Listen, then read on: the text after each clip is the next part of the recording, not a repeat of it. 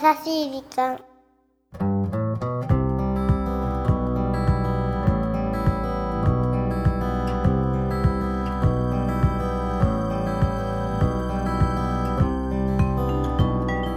皆さんこんにちは。優しい時間パーソナリティのゆきです。最近エンゼルスの大谷翔平くんが好きなラッキーです。こんにちは。ブラーとまあでも多分これを聞きのない皆様にとってはうん。今更ですかって感じなんじゃない？まあね。大谷君はもう日本ハムに入る前からねすごい騒がれていたわけだから。だけど改めてこのねメジャーリーグでの活躍でファンになったラッキーのような人も多いと思いますよ。にわか大谷ファン。な あまあそうだね。爽やかだし可愛いしね。ルックスはいいし誠実で ねしっかり成績も残すし。いやそのね期待されてて結果残せるそのマインド。そうね。すごくない？よね。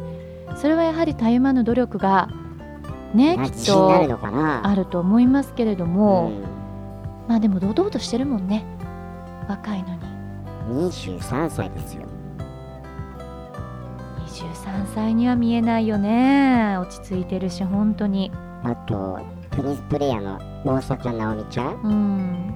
今活躍してるでしょ？そうだね。二十歳。だからね。ねえマスターズ優勝して。うん。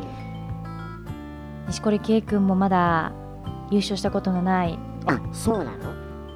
その大きい大会ねグランドスラムに次ぐあれ1000ポイントのたあの試合だったと思うけれどえも、ーうーんすごく今年勢いに乗ってるよね。だからやっぱりすごい選手っていうのはもちろん技術もすごいんだけどそれと同じくらいメンタルがすごい強いというかしなやかというか、まあだしやはうりんそういう人たちを支える周りの人たちも相当努力されてるんだろうなと思いますよ。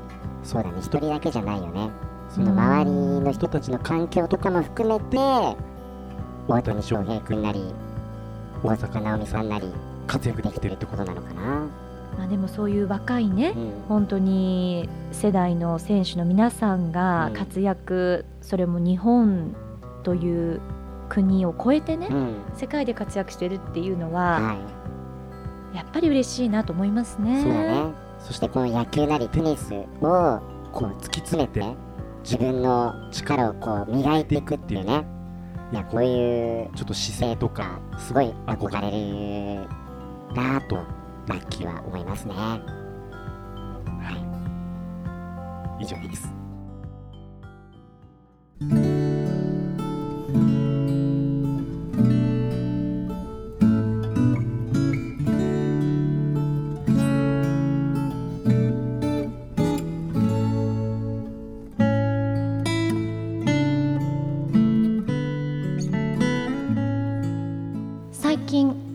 タグラムを始めた。昔からカメラが趣味で休日は山に入って花や川空や動物など自然をテーマにした作品を撮り続けている。ある日友人が「お前の作品は構図や色合いが面白いから SNS とかに投稿してみたら？評価されればなんか仕事になるかもしれないよ」と言った。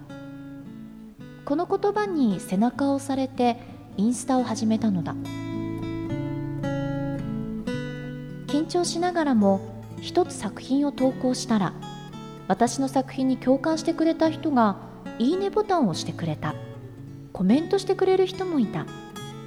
自分の作品に何か反応してくれるというのが嬉しくて楽しくて今では友人に「またインスタ?」と怒られてしまうくらい夢中です。また自分の作品が一番と思ってたけど上には上がいっぱいいることも知りました。腕を磨いていつか一つでも仕事になったら嬉しいなと思います。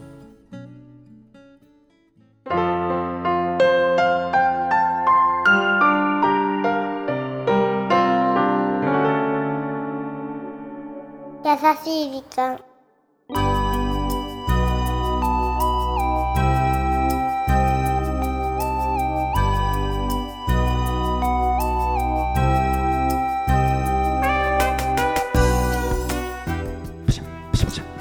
あゆきちゃん。いいねうん。プシャプシャプシャプシャ。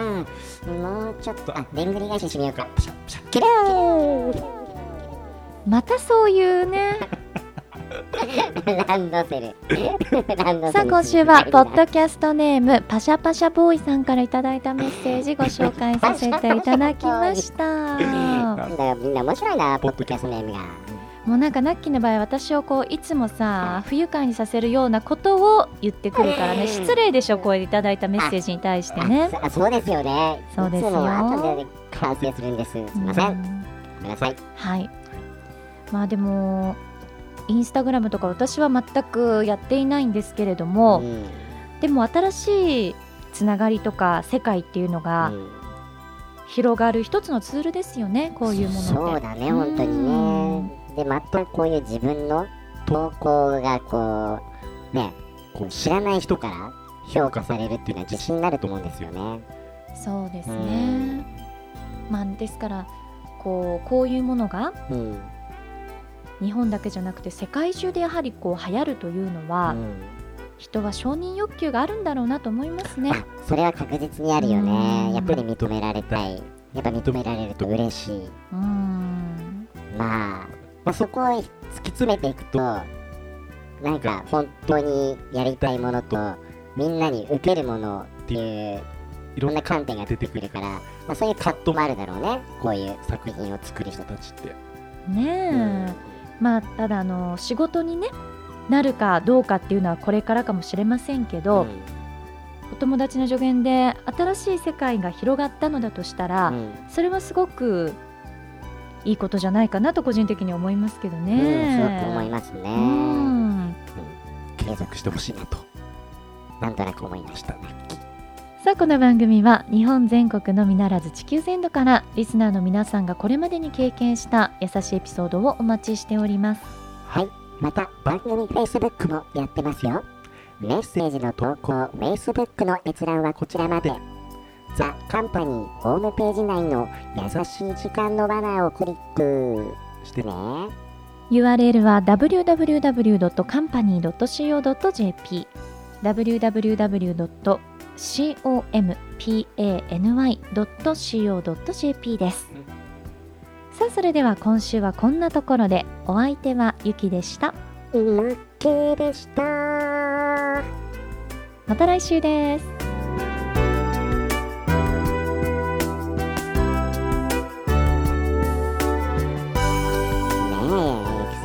インスタの話なんかあったけどうさ、んなんか、ね、評論家みたいになっちゃうけどさ、なんかこのインスタとかさ、はい。この登場によって、この流行によって、いや、いいなと思うのは、その、今までその芸能人とかテレビに出る人たちがやっぱ有名人と言われてさ、うん。なんかその人たちがすごいとされてきたと思うんだけど、こういうインスタグラムの登場によって、なんていうのかな、なんか本当に面白いことをうん投稿してる人が本当に評価されて、その人が有名になっていくっていうのは気持ちいいというかね。まあ今なんて小さい子がなりたい職業に YouTuber とかも入るんでしょ？ヒカキンとかすごいもんね。なんか私の中ではまだまだちょっとアナログな人間としてはうんびっくりするけどね。YouTuber だもんうね。ん。まあこの前も NHK のプロフェッショナルでね、結構 YouTuber ヒカキンが特集されてたけどさ、やっぱりそれで稼げるからね。うんまあ多分それは一握りの人たちなんだろうけど、そうだね。だけど本当にアイデア次第でこう稼げる。だからそういう意味ではいい時代なのかもね。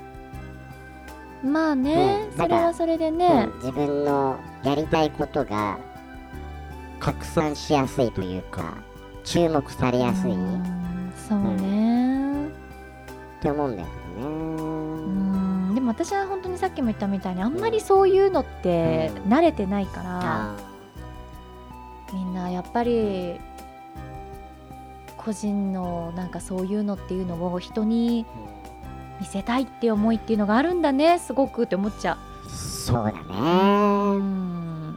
でもなんか逆にそういう風になってくると、うん。なんか例えばその地域のつながりとか、うんなんかお隣さんが誰が住んでるかもわからないみたいなうん。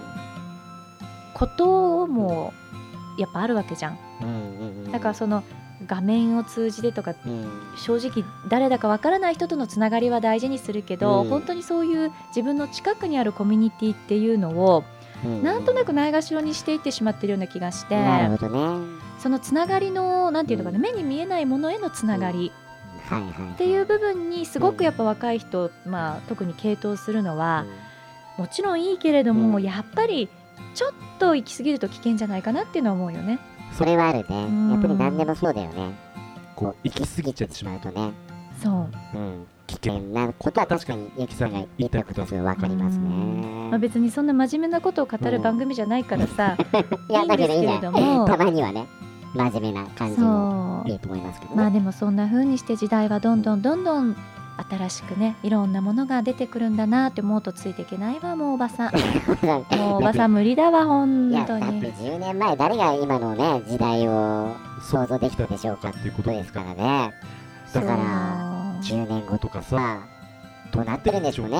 もうスマートフォンも古い時代になってるかもしれませんからね。いやもう何を信じて生きていけばいいんだろうって思っちゃうよねまあ信じるというか分かんないよね。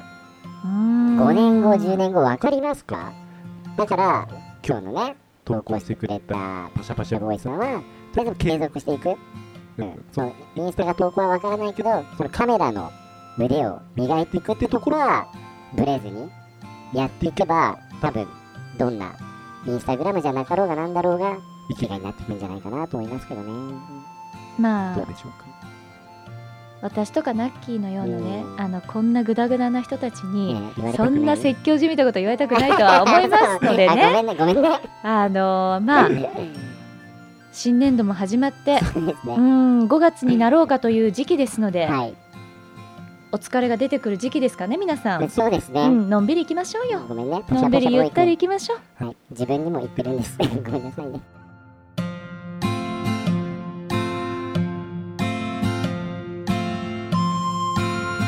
この番組はハッピーを形にする会社ザカンパニーの提供でお送りしました。